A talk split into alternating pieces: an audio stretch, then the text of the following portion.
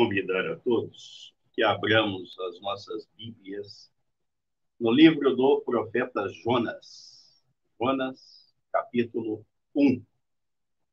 Semana passada nós fizemos uma reflexão nesse texto e teremos esta e mais uma, se assim Deus nos permitir, sobre o mesmo texto, já que ele é riquíssimo e daqui dá para extrair muitas lições. Então vamos reler o texto, Jonas capítulo 1. Veio a palavra do Senhor a Jonas, filho de Amitai, dizendo: Dispõe-te, vai à grande cidade de Nínive e clama contra ela, porque a sua malícia subiu até mim Jonas se dispôs, mas para fugir da presença do Senhor, para Tarsis. E tendo descido a Jope, achou um navio que ia para Tarsis. Pagou, pois, a sua passagem e embarcou nele, para ir com eles para Tarsis, para longe da presença do Senhor. Mas o Senhor lançou sobre o mar um forte vento, e fez-se no mar uma grande tempestade. E o navio estava a ponto de se despedaçar. Então os marinheiros, cheios de medo, clamavam cada um ao seu Deus e lançavam ao mar a carga que estava no navio, para o aliviarem do peso dela. Jonas, porém, havia descido ao porão e se deitava, e dormia profundamente. Chegou-se a ele o mestre do navio e lhe disse: Que se passa contigo? Agarrado no sono? Levanta-te, invoca o teu Deus. Talvez assim esse Deus se lembre de nós, para que não pereçamos. E diziam uns aos outros: Vinde e lancemos sortes, para que saibamos por causa de quem nos sobreveio este mal e lançaram sortes, e a sorte caiu sobre Jonas. Então lhe disseram: Declara-nos agora por causa de quem nos sobreveio este mal. Que ocupação é a tua? De onde vens? Qual a tua terra? E de que povo és tu? Ele respondeu: Sou hebreu e temo ao Senhor, o Deus do céu que fez o mar e a terra. Então os homens ficaram possuídos de grande temor e lhe disseram: Que é isto que fizeste? Pois os homens que pois sabiam os homens que ele fugia da presença do Senhor, porque ele o havia declarado. Disseram-lhe: Que te faremos para que o mar se nos acalme? porque o mar se ia tornando cada vez mais tempestuoso. Respondeu-lhes: Tomai-me e lançai-me ao mar, e o mar se aquietará. Porque eu sei que por minha causa vos sobreveio esta grande tempestade. Entretanto, os homens remavam, esforçando-se por alcançar a terra, mas não podiam, porquanto o mar se ia tornando cada vez mais tempestuoso contra eles. Então clamaram ao Senhor e disseram: Ah, Senhor, rogamos-te que não pereçamos por causa da vida deste homem, e não faças cair sobre nós este sangue. Quanto a nós, inocente, porque tu, Senhor, fizeste como te aprouve e levantaram a Jonas e o lançaram ao mar, e cessou o mar da sua fúria. Temeram, pois, estes homens em extremo ao Senhor, e ofereceram sacrifícios ao Senhor e fizeram votos. Deparou o Senhor um grande peixe para que tragasse a Jonas. E esteve Jonas três dias e três noites no ventre do peixe. Cada vez que a gente lê o texto, sempre alguma coisa vem à tona que ainda não tínhamos percebido, não tínhamos nos dado conta. E é fascinante, porque isso aqui não é uma lenda, é uma história de um fato real. Aconteceu. Tanto aconteceu que Jesus se refere a este fato, quando os judeus pedem um sinal da parte dele. Jesus diz: nenhum sinal será dado, senão do profeta Jonas. Quer dizer que não é uma lenda, mas é um fato acontecido. E nós estamos refletindo aqui desde a semana passada sobre a luta pelo poder. De repente alguém pode dizer, mas o que é que tem a ver o texto, a fuga de Jonas com a luta pelo poder? E a nossa reflexão de hoje é exatamente em cima disso. A desobediência leva à luta pelo poder. Jonas foi desobediente à ordem de Deus. O texto registra no versículo 1 e 2.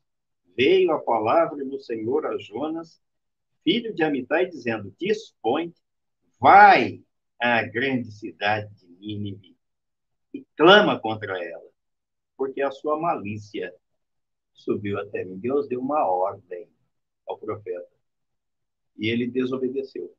Ele não foi obediente à ordem ao mandado divino.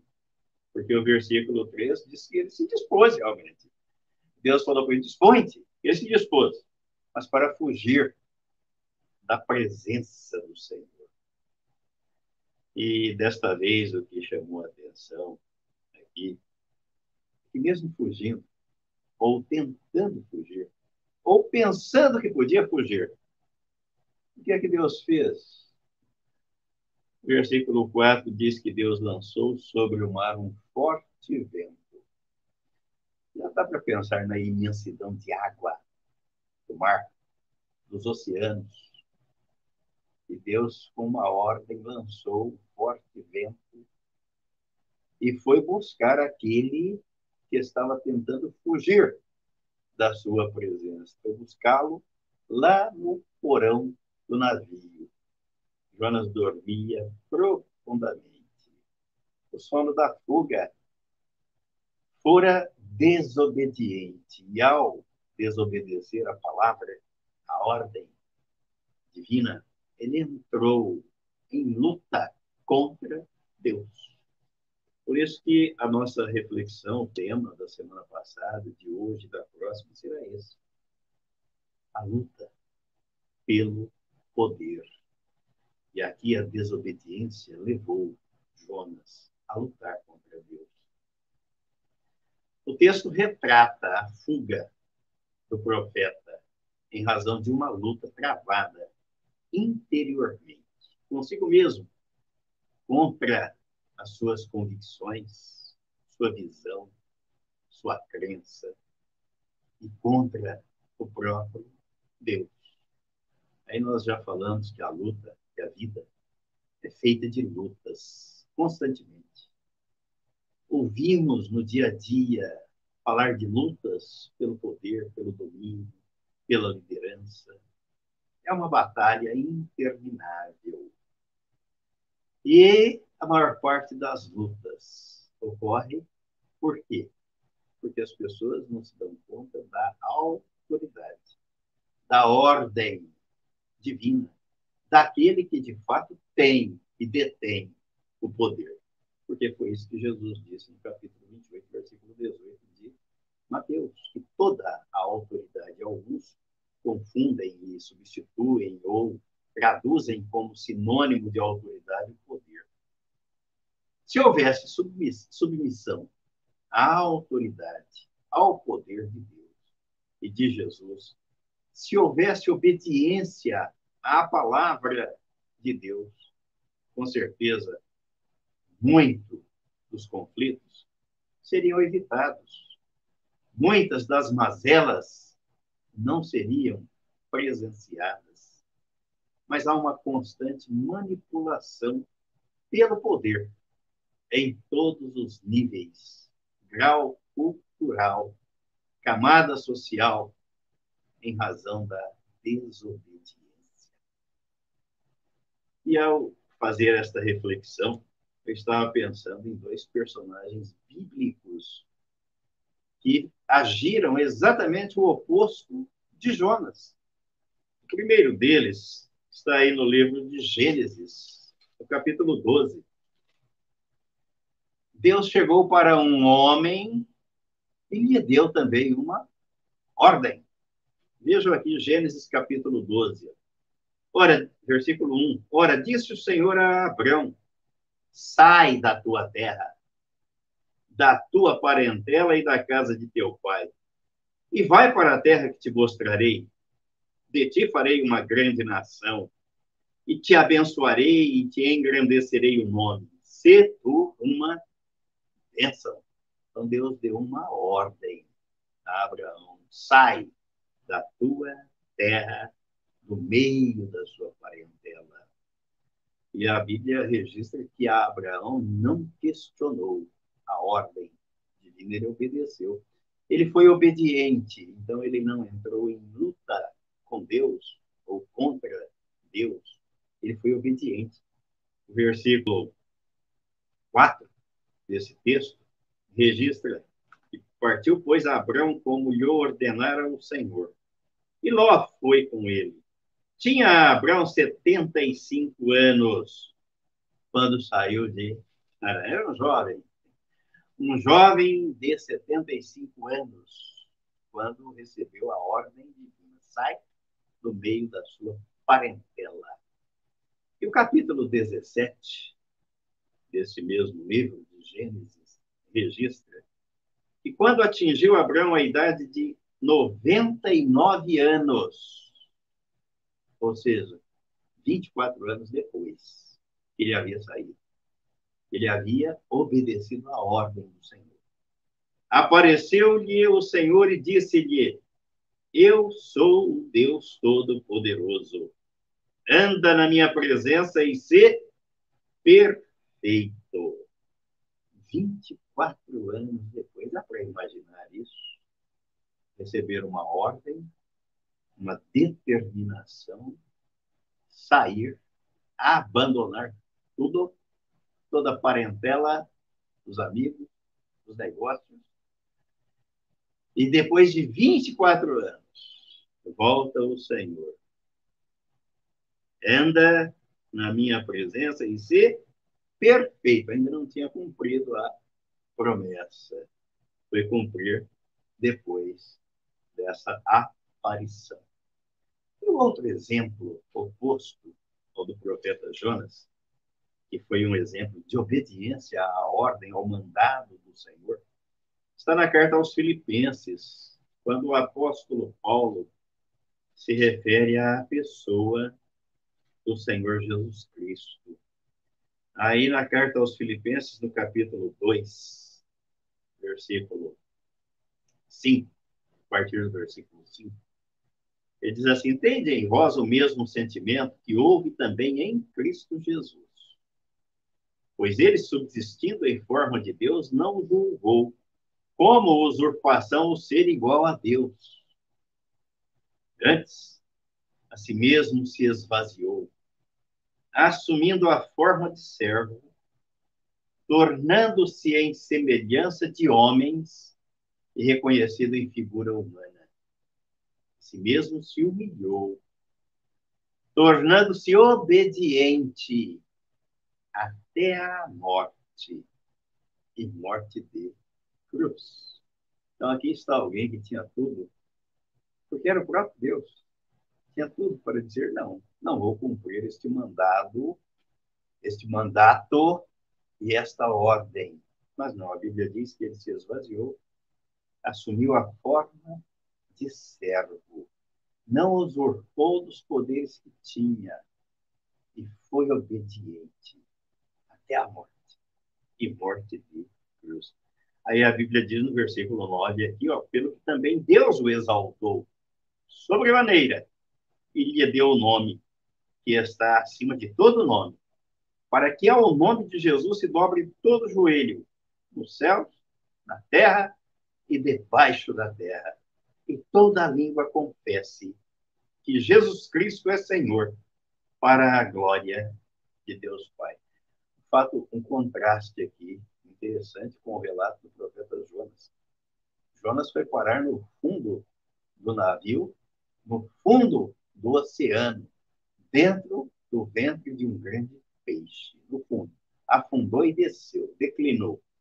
Jesus, aqui, em razão da sua obediência, o versículo 9, diz que Deus o exaltou sobremaneira e lhe deu um nome que está acima de todo nome.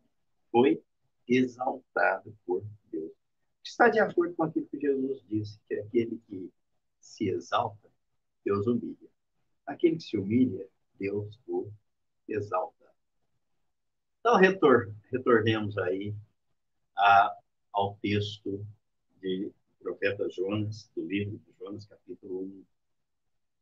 Se houvesse submissão à autoridade e à ordem de Deus, com certeza ele não teria ido parar no fundo do oceano. Mas vamos analisar a história dinâmica e familiar de Jonas para compreender por que ele tomou aquela decisão. Por que ele teve aquela atitude? Qual foi a razão da sua desobediência, embora não justificável, e nada se justifica? Isso serve para a aplicação às nossas lutas pelo poder e, às vezes, à nossa desobediência à ordem emanada de Deus. Devemos ter em mente as pessoas que achamos mais difíceis. Vamos comparar o que aconteceu com o profeta com aquilo que vivenciamos no dia a dia. As pessoas que estão à nossa volta e recebemos do Senhor uma ordem para amar essas pessoas. Aí devemos pensar naquelas pessoas que nos depreciam, esperando jamais encontrá-las, com as quais não queremos conviver ou não queremos ver. Queremos manter distância dessas pessoas. Estas são as pessoas que, às vezes, se tornaram nossas inimigas.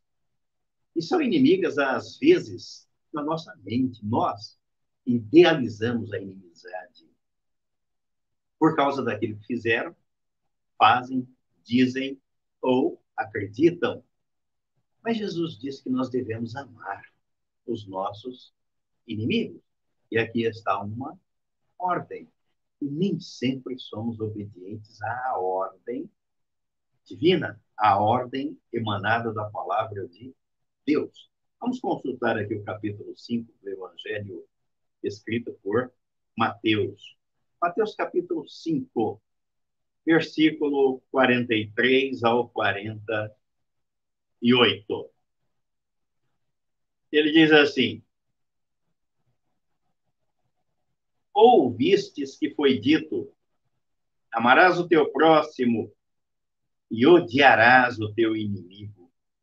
Eu, porém, vos digo: Amai os vossos inimigos e orai pelos que vos perseguem. Não só amar, mas também orar por eles. Para que vos torneis filhos do vosso Pai Celeste. Porque ele faz nascer o seu sol sobre maus e bons, e vir chuvas sobre justos e injustos. Porque se amardes os que vos amam, que recompensa tendes? Não fazem os publicanos também o mesmo? E se saudardes somente os vossos irmãos, que fazeis demais? Não fazem os gentios também o mesmo? Portanto, sede vós perfeitos, como perfeito é o vosso Pai celeste.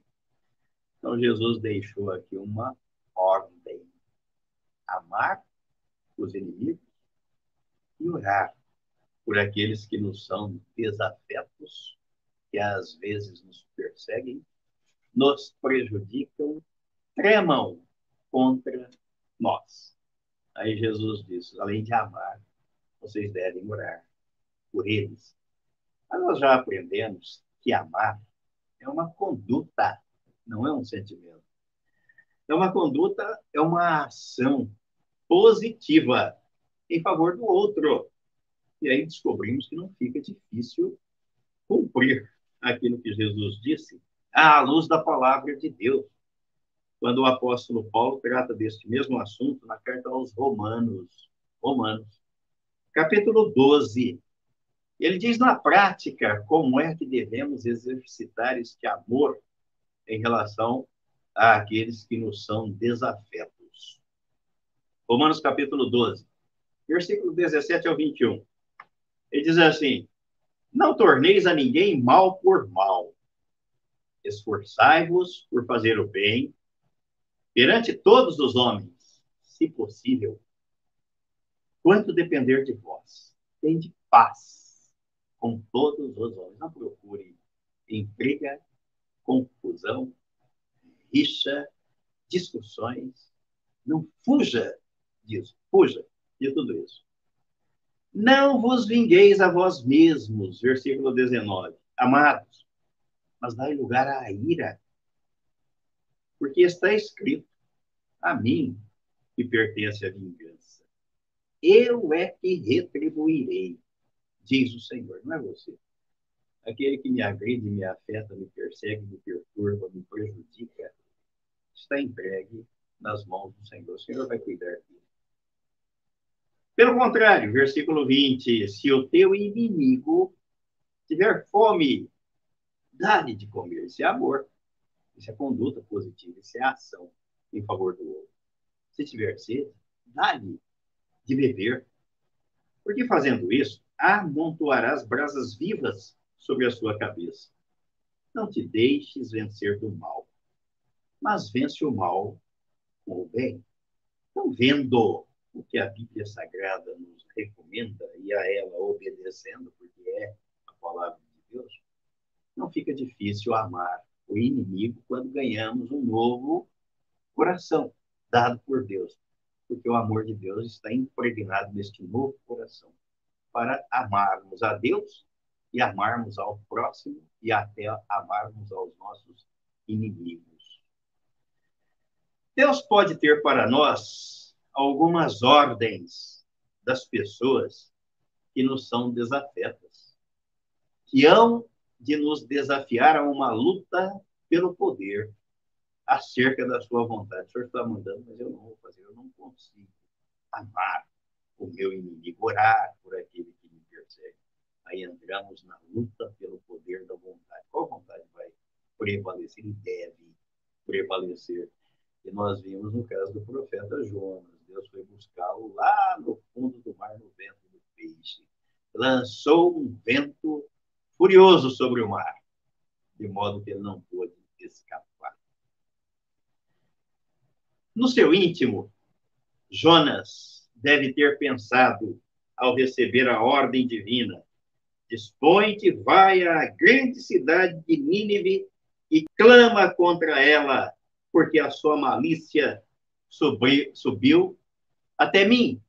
Jonas deve ter pensado do seguinte modo: o senhor está, está brincando comigo, mandando a Nínive, capital dos assírios, o centro de poder do pior inimigo do seu povo, de Israel.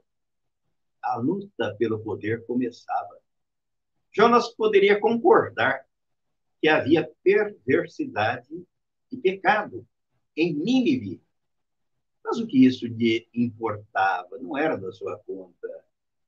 Na sua concepção, Deus era Deus exclusivo dos hebreus, pensava Jonas. O território de Israel era o seu reino. Assim acreditava Jonas. O que aconteceria se os ninivitas respondessem ao apelo da mensagem e se arrependessem? Seriam salvos? Era tudo que Jonas não queria. Essa era a essência da resistência e a causa da fuga do profeta. A última coisa que ele desejava era tornar-se responsável, participante da salvação dos seus inimigos, cooperador. Ele não iria. O resto do livro registra as fugas do relutante missionário.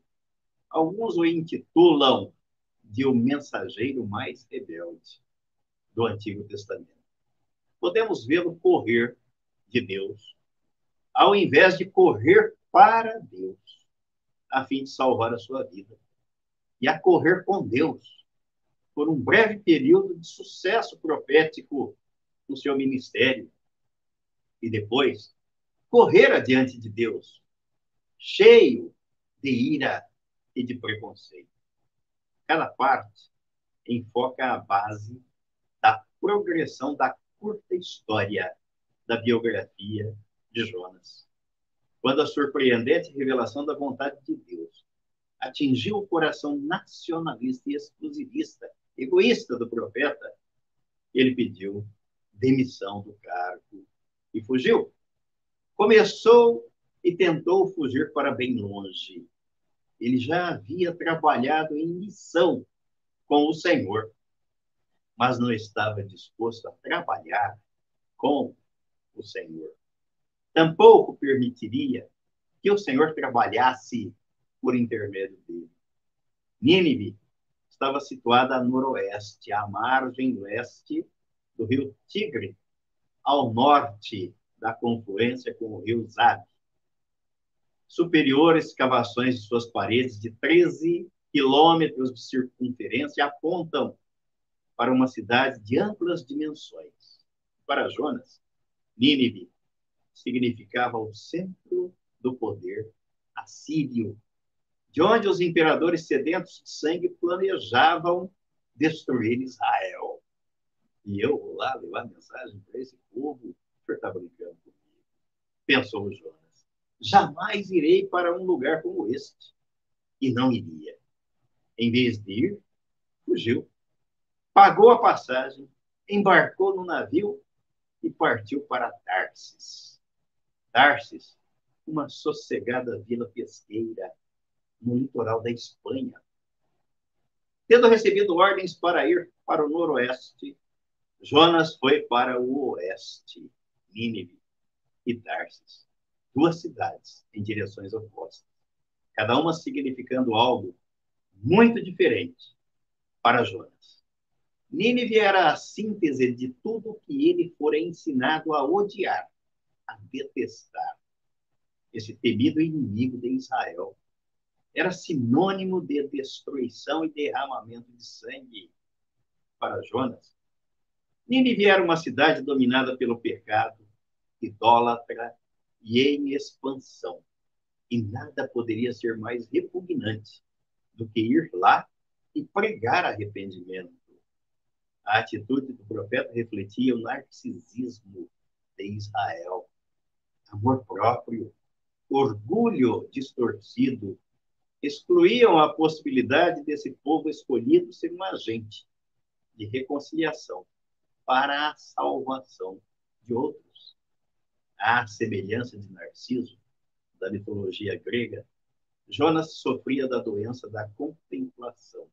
Sua própria imagem estava comprometido com a exclusividade e o separatismo. Não havia espaço no seu coração preconceituoso para os seus inimigos.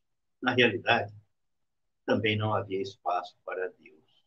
Por isso ele desobedeceu à palavra, à ordem ao correr, Jonas pensava que podia fugir de Yahvé.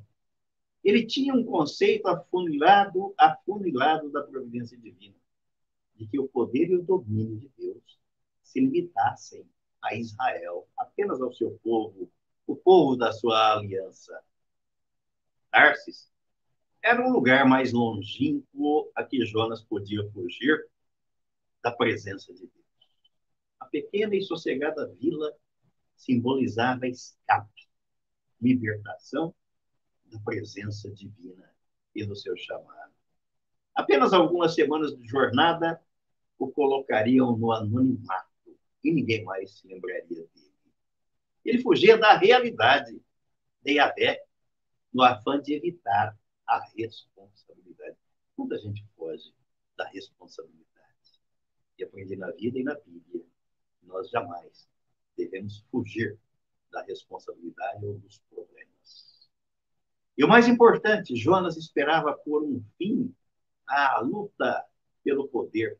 No entanto, ele foi desobediente. E a desobediência leva à luta pelo poder. A lição que extraímos é que muitos têm suas próprias Nínives e Tarsis. Nínive é a cidade da obediência. O povo creu, se rendeu com a pregação de arrependimento, com a mensagem de arrependimento. Tarsis é um lugar de fuga, é o lugar da evasão. Nossa Nínive é a revelação inegável da vontade de Deus para nós, focalizada em pessoas, oportunidades, problemas, perplexidades. Tudo que nossas críticas transformaram em nosso inimigo, que muitas das vezes nós criamos, pode ser a nossa Nínive. Alguns são simples. Nínive pode ser simplesmente a exortação do Senhor a qual ignoramos. Vai e clama à grande cidade. Vá e enfrente os problemas, as adversidades. Uma obediência que exige mais do que estamos prontos Seja o que for, Nínive é a chamada de Deus a soar em nossos corações para servi-lo, para sermos a sua boca e dar-lhe primeiro lugar em nossas vidas. Devemos ser obedientes ao mandado do Senhor. A fuga para Tarsis pode acontecer em nossas almas antes de seguirmos fisicamente para uma jope ou embarcarmos no navio para a Espanha, assim como fez o profeta. Alguns estão fugindo de Deus sem jamais sair do lugar. Podemos estar fugindo quando preenchemos nossas vidas com outras coisas e não com a obediência à palavra do Senhor. Quer para lidar com pessoas que ele colocou em nossa agenda ou para atender a uma ordem específica. Alguns estão fugindo em muitas direções, mas não sob a direção de Deus em uma simples análise, para a maioria, isso significa ir a lugar nenhum, a andar em círculos, fugir de Deus, mesmo frequentando uma igreja, se esquivando da vontade do Senhor e não sendo obediente à sua palavra.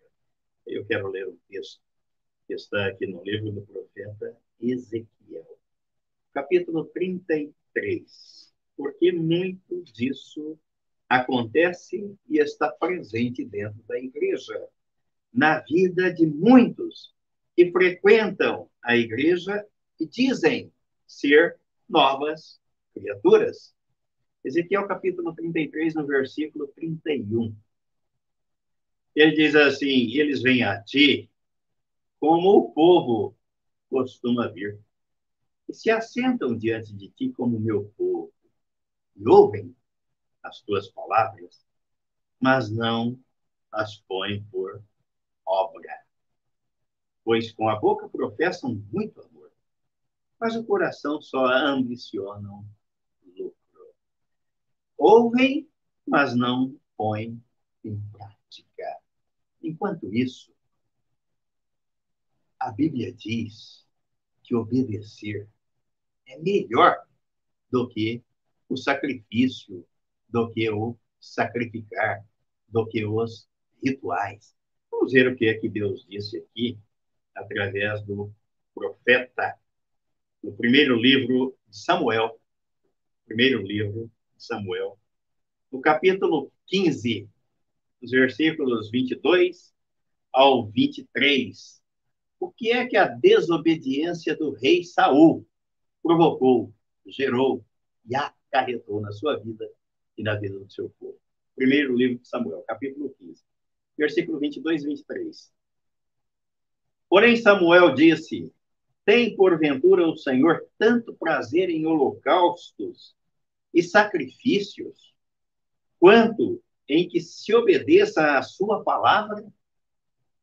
Eis que o obedecer é melhor do que o sacrificar, e o atender melhor do que a gordura de carneiros. Porque a rebelião é como o pecado de feitiçaria, e a obstinação é como a idolatria e o culto a ídolos do lar, visto que rejeitaste a palavra do Senhor. Ele também te rejeitou a ti, para que não sejas rei. Isso em relação a Saul, que fora rejeitado por Deus, porque consultara uma necromante. E Deus havia dito, já disse em sua palavra, que dentro do seu povo tal coisa, tal prática não é permitida. Então ele diz aqui que obedecer é melhor do que sacrificar, do que sacrifício. Porque se rebelar contra a palavra dele, ser teimoso diante da palavra dele, obstinado, é como idolatria, é como feitiçaria. Nós devemos estar atentos àquilo que a Bíblia determina, aquilo que Deus manda, aquilo que Ele requer de nós, do seu povo, sermos obedientes à Sua palavra, à Sua vontade. E nós vimos o texto de Filipenses 5, que Jesus foi obediente até a morte e morte de cruz. E assim acontece com todos aqueles que obedecem à palavra de Deus. À voz de comando que vem do céu, que emerge da sua palavra e do seu poder. São esvaziados até a morte, a morte do velho homem, a morte do eu, para receberem a graça, para serem cheios da graça e do poder de Deus, da vida de Cristo, da nova vida em Cristo Jesus. Este foi o legado deixado pelo Senhor Jesus. A desobediência leva à luta pelo poder, mas a obediência nos leva a sermos exaltados pelo Senhor. Amém e amém.